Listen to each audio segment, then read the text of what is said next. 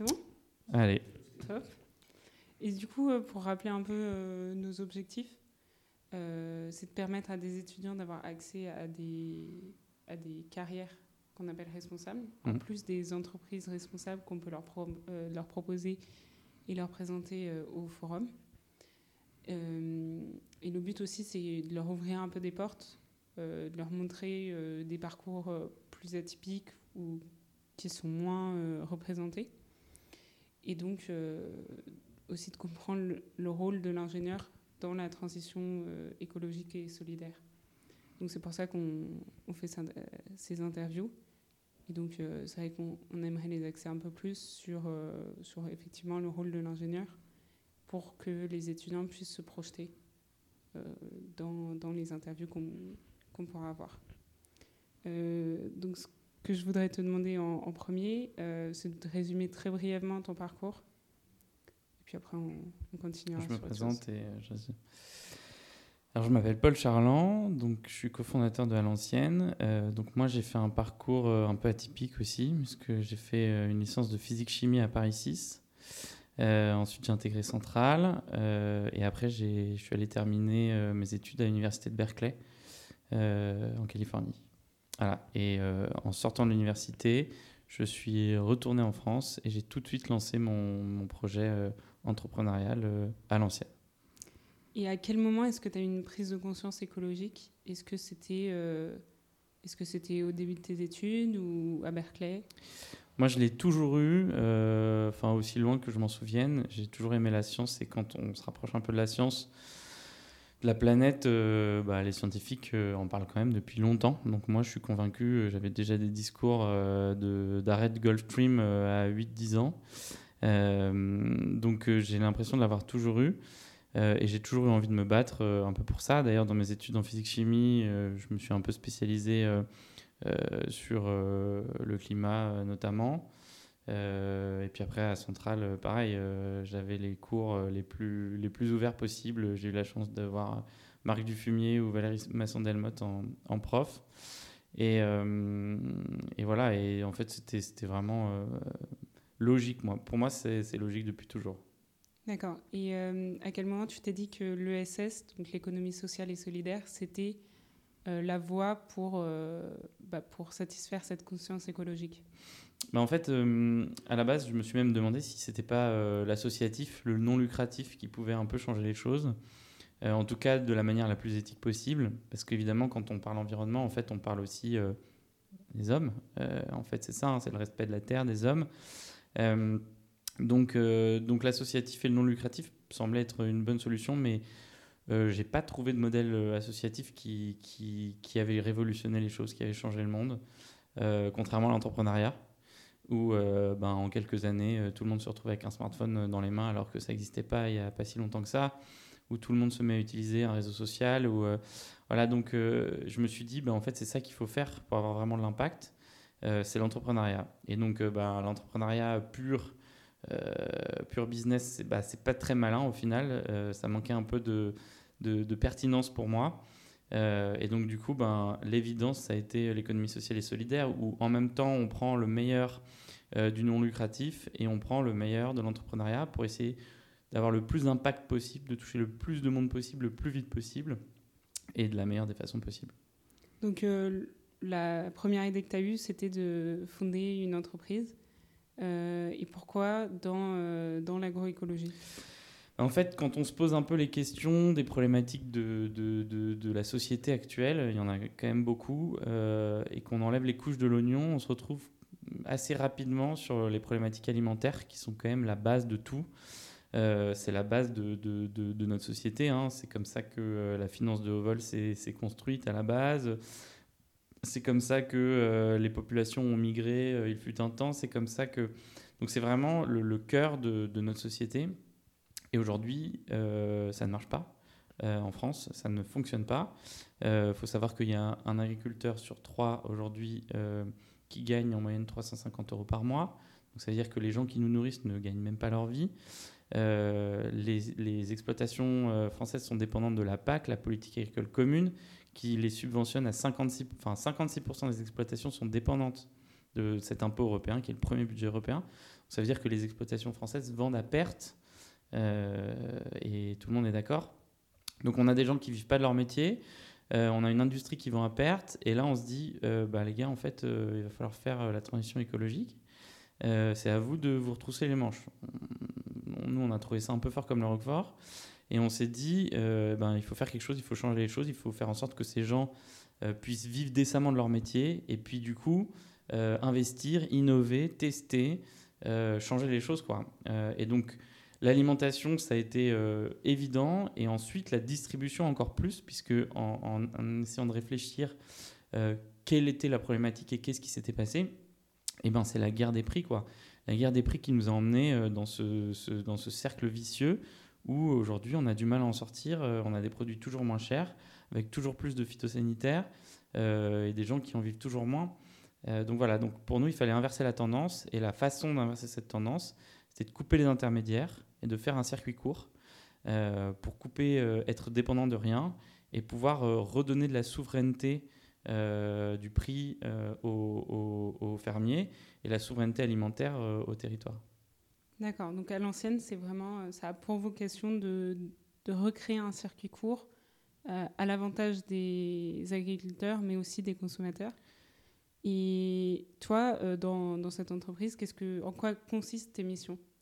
Moi, je suis cofondateur, donc on est mhm. quatre fondateurs. et après, moi, mes missions particulières aujourd'hui, c'est la relation avec les producteurs, donc la sélection des producteurs sur un cahier des charges qui est assez drastique. L'idée, c'est qu'on les rémunère beaucoup mieux que dans des circuits de distribution classiques, entre 1,5 et 3 fois plus euh, que la grande distribution, par exemple. Euh, donc nous, euh, on, a voulu sélectionner les agriculteurs en disant, bah, si vous êtes mieux rémunérés, déjà c'est pour en vivre, et en plus, c'est pour que vous alliez dans le bon sens. C'est pas pour racheter des machines ou acheter des nouveaux phytos. Donc du coup, on les sélectionne assez drastiquement sur leurs pratiques, mais aussi sur leur état d'esprit, sur là où ils veulent aller, et notamment euh, sur leurs pratiques agroécologiques. Donc l'idée, hein, c'est avoir des fermes les plus autonomes possibles qui dépendent pas ou très peu des énergies fossiles, contrairement à, aujourd'hui, euh, et qui ne dépendent pas des intrants. Quoi. Donc, euh, et, qui du coup n'ont pas de déchets, et en fait, en réalité, ben, recréer de la biodiversité, nettoyer l'eau, etc. Donc moi, mon rôle, c'est de m'assurer que les agriculteurs vont bien dans ce sens-là, euh, et puis après, je suis le CEO de l'entreprise. Donc euh, ah, voilà, je suis le porte-parole, je fais des interviews, je crée des partenariats et puis j'essaye de faire en sorte que tout se passe bien. Je, règle des problèmes globalement. Voilà, c'est un peu mon, mon taf aujourd'hui. Et donc, est-ce que tu peux dire que tu t'attaques à des problématiques typiquement ingénieurs? Alors, typiquement ingénieur, oui, parce qu'en fait, aujourd'hui, piloter une entreprise, on peut le faire de plusieurs façons différentes. Mais si on veut le faire bien, et notamment de la façon dont on le fait, euh, il faut avoir des problématiques euh, d'ingénieur, de gestion de systèmes complexes, d'analyse financière fine, euh, d'analyse de data, d'analyse d'indicateurs, de, mise en place d'indicateurs. Surtout que nous, en plus, on pilote notre entreprise pas que sur des indicateurs financiers ou de croissance financière, mais aussi sur des indicateurs de croissance environnementale et de croissance sociale. Et donc, euh, donc ça commence à être euh, un peu plus complexe. Alors ça nous permet de prendre des décisions qui sont beaucoup plus pertinentes et beaucoup plus intéressantes. En tout cas, euh, on sait ce qu'on fait. mais c'est vrai que pour piloter tout ça, aujourd'hui, c'est quand même fondamental d'avoir ce type de formation où on a des vraies réflexions de gestion de systèmes complexes, avec des méthodes de gestion de systèmes complexes notamment, qui permettent d'aller beaucoup plus vite. D'accord. Et, euh, donc, à quel point est-ce que euh, justement euh, un ingénieur peut changer Donc là, c'est dans une plus petite structure. à quel point est-ce qu'il peut changer? Est-ce qu'il doit influencer les business plans d'une entreprise et, et, ses politiques ben, c'est fondamental, il peut tout changer. en gros, la problématique aujourd'hui qu'on a, numéro une dans notre société, c'est qu'on est incapable de penser à long terme. Euh, en gros, c'est ça le gros problème, c'est qu'on a des business plans à un an, deux ans, allez, cinq ans pour, euh, pour les, les, les, plus malins. Euh, la politique, c'est pareil aujourd'hui. la politique, c'est des mandats de cinq ans. Donc, et encore, il y a, l'année où on se fait réélire et puis l'année où on arrive pour comprendre ce qui se passe. Donc au final, la politique, enfin le temps long aujourd'hui dans notre société n'est pas intégré et est très difficilement intégrable. moi, c'est là où je pense que l'ingénieur a un rôle à jouer, parce qu'aujourd'hui, c'est le seul qui a la capacité de, de, de, de, de, calculer et de prédire à un peu plus long terme, 10 ans, 20 ans, 30 ans, ce qui se passe. Et moi, c'est mon vrai boulot aujourd'hui. Euh, dans les pratiques agricoles que, que, que, je vais voir et ou que je mets en place dans notre ferme, puisqu'on a monté une ferme aussi maintenant, euh, c'est de réfléchir à 10 ans, à 20 ans, à 30 ans, et de savoir est-ce que le modèle va être euh, pérenne, est-ce qu'il va être résilient, et, pour ça, il y a besoin de faire plein de tests, plein d'analyses, de tirer des courbes dans tous les sens, de, gérer bien ces indicateurs. donc aujourd'hui, la gestion de systèmes complexes, à long terme, euh, je vois pas grand monde autre que les ingénieurs euh, s'en occuper. Quoi. Mhm. Et à quel point est-ce que tu as le temps de penser à long terme, justement? Est-ce qu'il n'y a pas plein d'enjeux court terme, comme le profit ou comme, comme juste le marketing, qui, qui effectivement t'oblige à, à penser plus court terme ou te freine dans, dans tes idéaux quoi. Alors en fait, c'est, c'est vraiment une question d'arbitrage. Euh, évidemment, il y a plein de choses qui sont court terme et on est obligé de penser court terme sur plein de choses, mais l'important, c'est que quand on met en place quelque chose de court terme, c'est au moins d'avoir réfléchi et de savoir pertinemment de si ça se reste comme ça, qu'est-ce qui va se passer dans un an, deux ans, cinq ans, dix ans, vingt ans, trente ans. Et du coup, euh, rien que de réfléchir à, ce niveau de, temporalité, euh, on est obligé euh, de prendre des décisions un peu différentes. Alors parfois on la prend quand même, hein, euh, de faire des choses court terme, mais en sachant pertinemment ce qui va se passer à long terme. Et donc du coup, on sait qu'il va falloir changer les choses et qu'on a un certain nombre d'années, mais voilà, ça, ça, va rentrer dans les priorités au bout d'un moment. donc oui, aujourd'hui, euh, sur la ferme, quand on décide de planter des arbres, là, on va en planter 15 000. Euh, bah, c'est pas pour nous. Hein. Euh, c'est pas pour nous. Hein. Les, les, 15 000 arbres, ils seront à leur âge à peu près normaux dans 30 ans.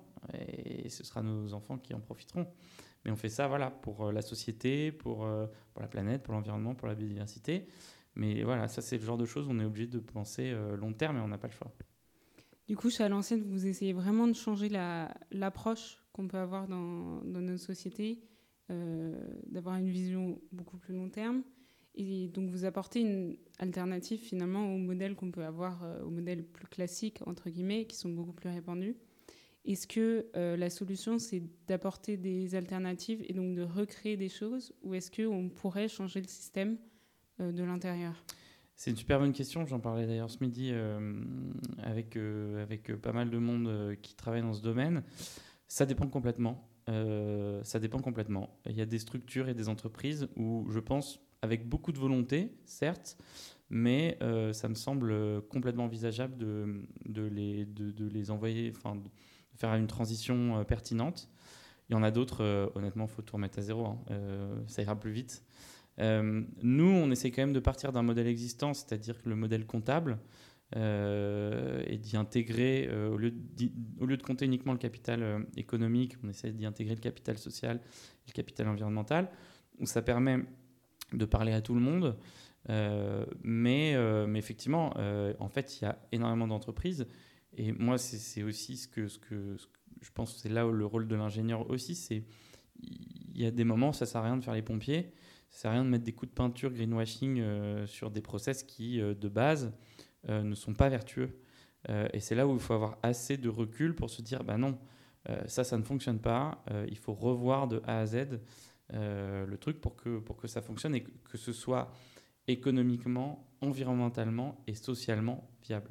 Voilà. Mmh Donc l'idéal, ce serait de de remettre euh, le vivant et l'humain au cœur de, des problématiques économiques? Alors, c'est même pas l'idéal, c'est une question de survie. Mhm. Euh, là, c'est ça. C'est une question de survie, euh, survie de la vie, mais c'est une question de survie économique.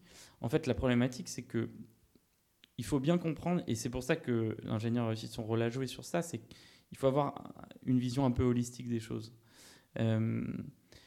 quand vous exploitez une ressource qui est finie, on se rend bien compte qu'au bout d'un moment, il n'y en aura plus. Enfin, je veux dire, on n'a pas besoin d'avoir fait bac plus 5 pour comprendre ça. donc, il faut, à partir du moment où on exploite une ressource, peu importe l'impact qu'on a sur cette ressource, si elle est exploitée et qu'elle n'est pas renouvelée, il faut un moment se poser la question et se dire, ben, qu'est-ce que je fais si j'en ai plus Et ça, c'est une évidence pour tout. Et aujourd'hui, on se retrouve avec des ressources, euh, alors euh, le pétrole, les énergies fossiles, etc. Mais, mais pire que ça, la biodiversité. Aujourd'hui, on exploite la nature, mais on est en train de la tuer, quoi. Euh, et pourtant, notre société dépend entièrement de, de, de, de, de, la nature et de la biodiversité, de comment, de toutes ces externalités positives qu'elle qu'elle nous apporte. Donc, ça va être une question de survie. Il y a des centaines d'exemples d'entreprises qui aujourd'hui commencent à s'en rendre compte. Euh, mais par exemple Michelin, hein, euh, pour pas les citer, euh, qui reforestent partout en Amérique du Sud, en Indonésie, etc., parce qu'ils se rendent compte qu'ils n'ont plus d'EVA pour faire le caoutchouc, parce qu'ils ont toujours besoin de caoutchouc naturel à mettre dans les pneus. Bah ouais, mais si c'était posé la question il y a 30 ans, ils auraient peut-être commencé à planter des arbres il y a 30 ans et ils n'auraient pas eu ce problème. Euh, voilà, donc c'est juste un moment, les ingés qui ont mal fait leur taf et qui ont dit euh, non, vous inquiétez pas, il y en a plein des EVA, il y en aura assez, alors qu'en fait, euh, pas du tout. Voilà. Et donc ça, c'est vraiment intégré dans le business plan. Aujourd'hui, ça paraît normal de planter des arbres. Il y a 30 ans, on les prenait pour, pour des malades, mais pourtant, c'était une question de survie pour eux. D'accord. Et donc là, on voit que l'ingénieur, en fait, il, a, il doit avoir une approche vraiment globale de, de ce qu'il fait. Euh, en quoi euh, est-ce qu'on peut développer le fait qu'il euh, est peut-être plus légitime à certains endroits que des chercheurs ou, dans ton cas, d'agriculteurs? Bah, en fait, l'intérêt, c'est qu'il a une vision holistique, mais en même temps opérationnelle. Mmh. En fait, toute la difficulté, c'est de prendre la décision et à un moment de dire là, je suis pas parfait, parce qu'aujourd'hui, c'est impossible dans la société dans laquelle on vit de prendre des décisions parfaites. Euh, je suis pas parfait, mais je sais où sont mes limites et je sais quelles sont mes problématiques. Et du coup, ben, au bout d'un moment, je vais devoir euh, les assumer et, essayer de m'améliorer. quoi. Donc, c'est là où c'est intéressant, c'est que l'ingénieur, il a en même temps cette vision holistique que, pourrait avoir un chercheur, euh, mais en même temps, cette vision très pragmatique et très terrain, qui, qui, fait que c'est des choses qu'on peut réellement mettre en place et pas simplement des théories sur des bouts de papier. Hein. C'est le gros problème en France. Euh, euh, et d'ailleurs, il y a pas mal de, boîtes qui se mettent un peu dans, cette, cette veine-là, c'est que les chercheurs, ils ont beaucoup de mal à, appliquer à l'économie réelle et à l'industrie réelle euh, leurs recherches qui sont un peu trop théoriques. L'intérêt de l'ingénieur, c'est que normalement, il, est parfait pour faire cette charnière. D'accord. Est-ce que tu peux caractériser un peu plus précisément donc les liens que tu vas avoir avec, euh, bah, dans, ton métier avec les agriculteurs ou même avec euh, des chercheurs bah, euh, bah c'est très simple. Moi, j'ai plein de chercheurs qui nous suivent sur la ferme, sur plein de choses pour monitorer ce qu'on fait. je suis évidemment toutes les innovations des chercheurs en agroécologie, les recherches, etc. en réalité, aujourd'hui, les chercheurs, pour la plupart, ils, arrivent à hum, mettre de la science sur des techniques qui fonctionnent euh, depuis, sur le terrain depuis des années. Donc ce qui est génial, c'est que du coup, euh, grâce à eux, on sait pourquoi ça marche, comment ça marche. Et nous, après, sur le terrain, on peut les optimiser, on peut les améliorer, on peut... Voilà. Donc euh, en écologie, il y en a, il y a 150 000 exemples, mais on, on, se rend compte de plein de choses tous les jours. Moi, moi en fait, c'est vraiment ça mon taf, c'est de voir un peu euh, théoriquement ce qui peut se passer et de voir un peu comment on peut l'appliquer en réel sur le terrain. Le problème du vivant, en plus, c'est que ça bouge, c'est que ça, dépend de plein de choses. Euh, chaque ferme est différente, chaque parcelle est différente, chaque morceau de parcelle est différent. Euh, la terre n'est pas la même, les conditions pédoclimatiques sont pas les mêmes, l'eau n'arrive pas de la même façon, le vent n'arrive pas de la même façon. Donc il faut savoir adapter toutes les, les, techniques et les problématiques à, à, ce qu'on a quoi, sous la main. Et euh, donc l'agroécologie, c'est pas forcément une discipline euh, des plus euh, connues. Voilà, connues ou classiques. donc en, montant ta boîte, est-ce que tu connaissais quelque chose ou est-ce que tu connaissais rien Alors, J'y connaissais quelque chose. L'agroécologie, donc l'idée de l'agroécologie, c'est euh, de, faire, de produire de la biomasse alimentaire en étant le moins dépendant possible des intrants.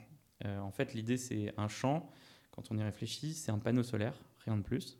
Ça transforme l'énergie solaire en biomasse alimentaire. Donc à partir de ce moment-là, tout ce qu'on va ajouter sur notre champ, que ce soit des phytosanitaires, de l'énergie, etc., c'est de la perte de rendement pure et simple. Euh, donc l'agroécologie, c'est ça, c'est d'essayer de revenir à, euh, à cette base. Hein, je, rappelle, hein, mais l'eau est en cycle, le carbone est en cycle, l'azote est en cycle, le phosphate est en cycle. Euh, tous les nutriments, les acides aminés sont en cycle. Aujourd'hui, dans la nature, rien ne se perd, rien ne se crée, tout se transforme. Euh, c'est des cycles permanents. Il y a très peu de dégradation, voire pas du tout. Et les seuls qui dégradent réellement et qui font des déchets, c'est les humains. Euh, donc du coup, l'idée, c'est d'essayer de revenir un peu dans ces problématiques-là. Donc moi, j'y connaissais pas grand-chose en termes agronomiques, mais je connaissais évidemment les grands principes, puisque ben, en ayant une formation d'ingénieur et en ayant une formation de physique-chimie, euh, tout ça, tu, le vois. Quoi. Donc, euh, moi, j'ai juste eu à, appliquer euh, le bon sens scientifique, les connaissances que j'avais, à des choses qui sont très concrètes, le vivant, les plantes, le sol, l'eau, la biodiversité, etc. Et, en fait, ça va assez vite. C'est ça qui est bien quand on est ingé, c'est qu'on a quand même des bonnes bases aujourd'hui pour à peu près tout capter, tout comprendre assez rapidement, se mettre dans le bain et en même temps pas avoir la tête dans le guidon et être capable de dire euh, bah ça c'est peut-être pas si pertinent quoi. Mmh. Et à quel point est-ce que au moment de monter ta start-up ça a été euh, euh, un frein ou un, une raison euh, bah de, pousser sa curiosité? Est-ce que ça t'a bah, le, principe d'une startup, c'est que c'est impossible d'apprendre à monter une boîte. Hein. C'est aujourd'hui, ceux qui vous diront il y a des cours d'entrepreneuriat, c'est des cours pour développer des projets, mais on vous apprend pas à le juridique, le machin, parce qu'en fait, il y a tellement de possibilités, tellement de solutions, il faudrait qu'on fasse 10 ans d'études pour arriver, sortir et être sûr qu'il qu faut le faire. Donc le mieux, c'est de se lancer. évidemment, en se lançant, il faut avoir une méthode un peu rigoureuse pour itérer de manière successive, apprendre, se planter, euh, se relever. Euh, voilà. Donc, euh, donc ça, euh, apprendre, euh, c'est ce qu'on a appris à faire en général. Euh, donc quand on a cette, ces capacités-là, oui, c'est sûr que ça va beaucoup plus vite mmh. et c'est beaucoup plus pertinent. après, le déboire de l'ingénieur, c'est de un peu trop penser les choses aussi, un peu de réfléchir dans son coin avant de se lancer. Euh, et c'est surtout ce qu'il ne faut pas faire en entrepreneuriat parce qu'en en fait, euh, on ne sait pas, personne ne sait rien. Il euh, n'y a pas de science infuse, il n'y a, pas de, a pas de réalité, il n'y a pas de. Enfin, si, justement, il n'y a qu'une réalité. Donc, il faut se lancer, il faut tester, itérer, se planter, recommencer. et c'est comme ça vraiment qu'on apprend. Donc, donc, il y a des bons côtés, mais il y a aussi des choses qu'il faut, qu'il faut réfréner et, réussir à, à, dépasser. Euh, ne pas avoir peur de l'échec et, y aller. Quoi. Mmh. Et est-ce qu'aujourd'hui, euh, j'imagine que tu as eu euh, avec à l'ancienne euh, des hauts et des bas, euh, des échecs comme tu disais, est-ce qu'aujourd'hui il y a encore des freins ou des frustrations liées à, au fait que ce soit une start-up? Des freins ou des frustrations je sais pas, on aimerait toujours aller plus vite, donc oui, dans un certain sens. Après, en fait, nous, l'intérêt, c'est qu'on a dû se planter euh, 100 000 fois depuis qu'on a démarré, mais à chaque fois, c'est des mini-plantages, c'est des plantages qui sont maîtrisés, qui sont réfléchis. On essaye de passer le moins de temps possible et le moins d'énergie possible pour tester nos premières hypothèses. Et ensuite, si ça fonctionne, on, itère dessus, on s'engouffre dedans et, on va plus loin. Donc au final, euh, euh, à l'ancienne, c'est une combinaison de 100 000 échecs qui en font une réussite. Quoi. Ok. Et donc, euh, est-ce que tu peux dire qu'aujourd'hui, tu as un impact visible? Tu sens que tu fais bouger les choses? Ah bah oui, oui, parce qu'aujourd'hui, on a plus de 150 producteurs, on est à Paris, à Lyon, on est en train d'ouvrir Bordeaux. Euh, les clients sont hyper contents, les agriculteurs sont hyper contents, ils arrivent à, à mettre en place des nouvelles techniques, à, aller vers la transition écologique. On a monté notre propre ferme sur 60 hectares à Bretigny aussi pour essayer de, de, de, changer les choses, de réunir toutes les techniques qu'on a glanées, d'essayer de régler deux, trois problèmes agronomiques ou, sociaux qu'on a encore détectés euh, chez, chez, les agriculteurs avec qui on travaille. donc oui, oui, on avance. Alors c'est sûr que pour l'instant, on est une goutte d'eau et qu'on aimerait bien devenir au moins un petit ruisseau ou, une rivière ou un fleuve et pourquoi pas un océan. Mais, en tout cas, oui, c'est sûr qu'on a de l'impact. on est en ultra local, donc notre impact est d'autant plus décuplé. Et, voilà, donc ouais, ouais, on, on a de l'impact. et le but, c'est d'en avoir le maximum. D'accord. Donc est-ce que le but, c'est d'étendre au maximum euh, bah, l'ancienne Nous, clairement, on est quatre cofondateurs. Il y a trois ingénieurs, euh, un X, euh, moi central, il y a un central Lyon, l'autre a fait une grande école de commerce. oui, nous, on fait pas ça pour vendre trois carottes à trois clampins. L'idée, on, on, est de l'économie sociale et solidaire. On a des valeurs éthiques, environnementales qui sont extrêmement fortes et qui, font, qui sont la raison pour laquelle l'équipe s'est formée. Mais on a aussi beaucoup d'ambition. Mhm. Et euh, est-ce que tu penses que tu seras toujours satisfait euh, avec ce genre de structure ou est-ce que, euh, est-ce que tu peux aller voir plus loin dans de plus grandes structures pour changer les choses effectivement de l'intérieur cette fois? Ben, c'est, plutôt la question inverse que moi je m'étais mhm. posée. c'est comment est-ce qu'on peut changer les choses? Et je m'étais intéressé aux grandes structures. Hein. Pendant un moment, je me suis même dit, je vais aller dans la finance euh, pour essayer de la changer de l'intérieur, parce que ça fait partie aussi des, grosses problématiques.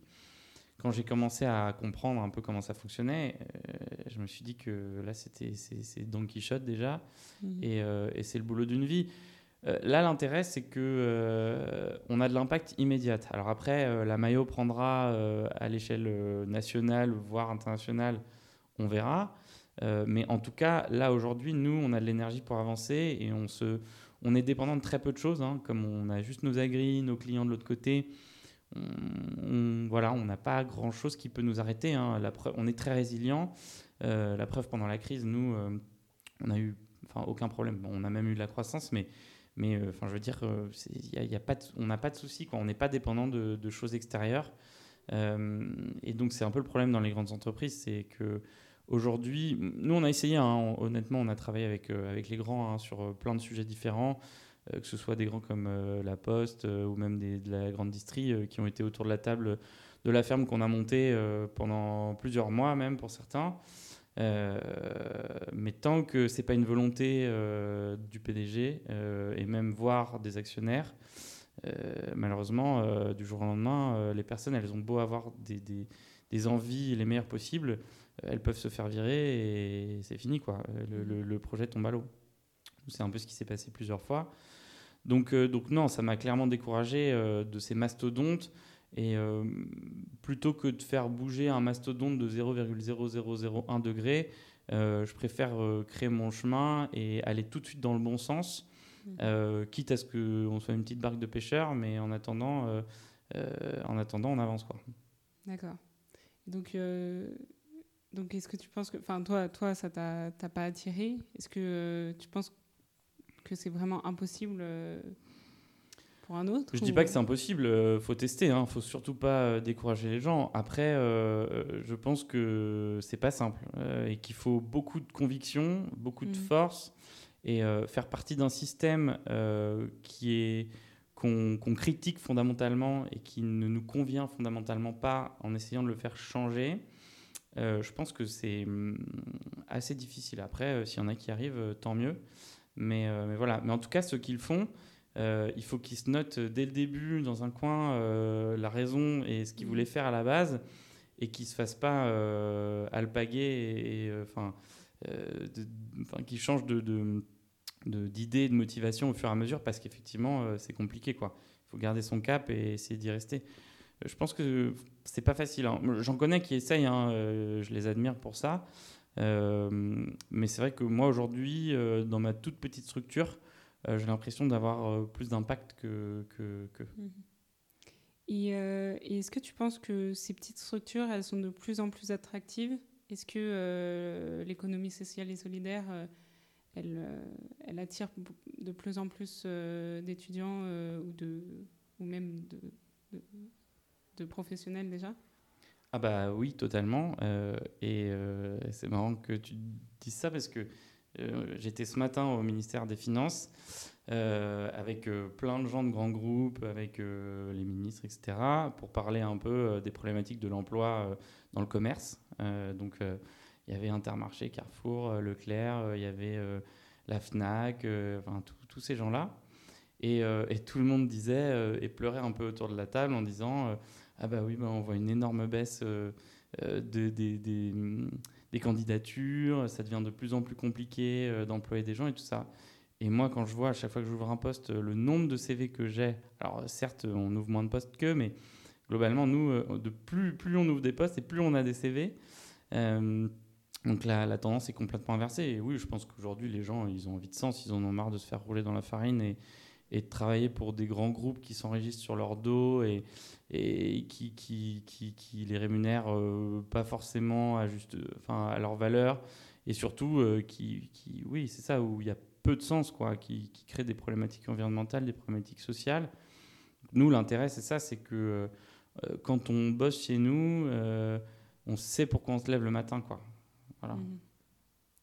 Et, et, pour finir, peut-être, quel conseil tu donnerais à, à des étudiants ingénieurs Pour pour, euh, pour leur orientation professionnelle pour, euh, euh, eh ben, moi, le premier conseil, c'est d'être curieux, quoi. C'est surtout d'aller voir, d'être curieux et d'avoir, pour moi, une des meilleures choses qu'on puisse avoir. Alors, c'est pas toujours facile à porter parce que parfois, c'est sujet à beaucoup de stress aussi, mais c'est d'avoir de, l'esprit critique, quoi. il faut être curieux et avoir l'esprit critique et ne jamais se dire ça c'est établi, euh, parce qu'on peut toujours le remettre en cause. Et bon, euh, je ne vais pas faire de citation à Marl Moineux, mais, mais Mark Twain disait euh, ils ne savaient pas que c'était impossible, alors ils l'ont fait. Et en vrai, c'est vraiment comme ça que ça se passe. nous, au début, on, s'est lancé, mais comme des, gros naïfs. on a voulu remettre en cause énormément de choses. Tout le monde nous a dit qu'on n'allait jamais y arriver, mais vraiment tout le monde. Et aujourd'hui, on, en est là. Et je pense que ça, c'est dans les discours d'entrepreneurs que, j'entends, euh, c'est très caractéristique. C'est qu'au début, personne n'y croit. Et finalement, ça marche. Donc, euh, donc je pense que c'est ça le, vrai, le vrai conseil, c'est avoir un esprit critique, avoir de la curiosité, foncer et, euh, et, vraiment essayer de, de, décortiquer les choses et ne jamais les prendre pour acquises. Bah, merci beaucoup, Paul. C'est vraiment un, un, bel exemple sais pas si Julien, tu as une question à ajouter. Euh, non, non, j'ai du mal à me concentrer Ok. Et, euh, non, mais c'est intéressant. Merci beaucoup. Cool. Euh, si tu veux, je peux peut-être. Euh, j'ai pas beaucoup parlé d'Alancienne, mais je peux peut-être redire un peu les problématiques qu'on. Mm -hmm. Comme ça, vous l'aurez, vous oui, pourrez oui. le remettre. Euh, mais ce qui est intéressant de voir chez nous à l'ancienne, c'est qu'on règle pas mal de problèmes. Donc, on a la rémunération des producteurs, qu'on mm -hmm. rémunère entre 1,5 et 3 fois plus que que des circuits de distribution classiques, donc ça leur permet d'engorger la transition écologique. Mais on règle aussi d'autres problèmes, c'est-à-dire que nous, c'est cueillir le matin, livrer le soir. Donc on récupère chez les agriculteurs uniquement les produits qui ont été commandés par les gens, sachant que les gens, ils commandent ce qu'ils veulent quand ils veulent, il n'y a pas d'abonnement, pas d'inscription, pas de panier bloqué, c'est vraiment du libre service. C'est hyper simple. Il y a des fruits, des légumes, de la viande, des produits laitiers, produits d'épicerie, etc. Et donc on récupère le matin que euh, ce qui a été commandé. Et même, ça va plus loin, l'agriculteur ne va cueillir que ce qui a été commandé par les gens. Donc en fait, on diminue drastiquement euh, le gaspillage alimentaire euh, sur notre chaîne de valeur. Donc non, seulement on, redistribue la valeur finale, euh, mais en plus euh, on cut des coûts parce qu'aujourd'hui, nous, on économise à peu près 10% de pertes. Hein, c'est ce qu'on trouve dans des circuits de distribution un peu plus classiques. Nous, on est à 0,01%. c'est vraiment quelques produits de temps en temps qui ont une sale tronche ou voilà. Euh, et, ça, fondamentalement, ça règle aussi beaucoup de problèmes. Problème de prix à la fin, euh, mais aussi euh, ben, le problème de gaspillage alimentaire qui est qu'il y a des gens qui produisent aujourd'hui et il y a à peu près 30% qui finit à la poubelle en France. donc voilà, donc nous déjà, on, on en cut 10. Donc voilà, donc ça, ça fait partie aussi des, dynamiques qu'on a. Et, du coup, derrière, l'idée, c'est comme on est en circuit court, euh, on est à moins tous nos agris sont à moins de 200 km, même moins de 80 km pour les produits frais. Euh, donc on a un, un, bilan carbone au final qui est vraiment euh, ridicule par rapport à des produits qui ont pris le bateau ou l'avion et qui viennent de, l'autre bout du monde. Donc voilà, donc nous, ça fait partie de toutes les problématiques qu'on intègre et qu'on gère. Et on ne les intègre pas parce qu'on a voulu les intégrer, mais c'est parce qu'à la base, on a pensé notre système pour qu'il règle ces problèmes-là. Voilà, et c'est toute la notion, on parlait de l'ingénieur euh, là où il a sa place, mais c'est ça, c'est que on va pas euh, se mettre à faire des véhicules électriques, mais qui font quand même 4000 km. Euh, on va réfléchir autrement et se dire bah voilà, comment on peut réduire le kilomètre, comment on peut ne pas dépenser de l'énergie, comment on peut éviter le gaspillage alimentaire, intrinsèquement dans, dans ce qu'on propose. Quoi.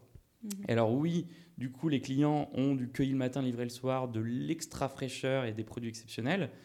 Euh, mais en fait, derrière, euh, ça a aussi une, évidence euh, technique qui est cette réduction globale du gaspillage. D'accord. Aujourd'hui, on livre en scoot électrique. donc, on est en packaging aussi recyclé, recyclable.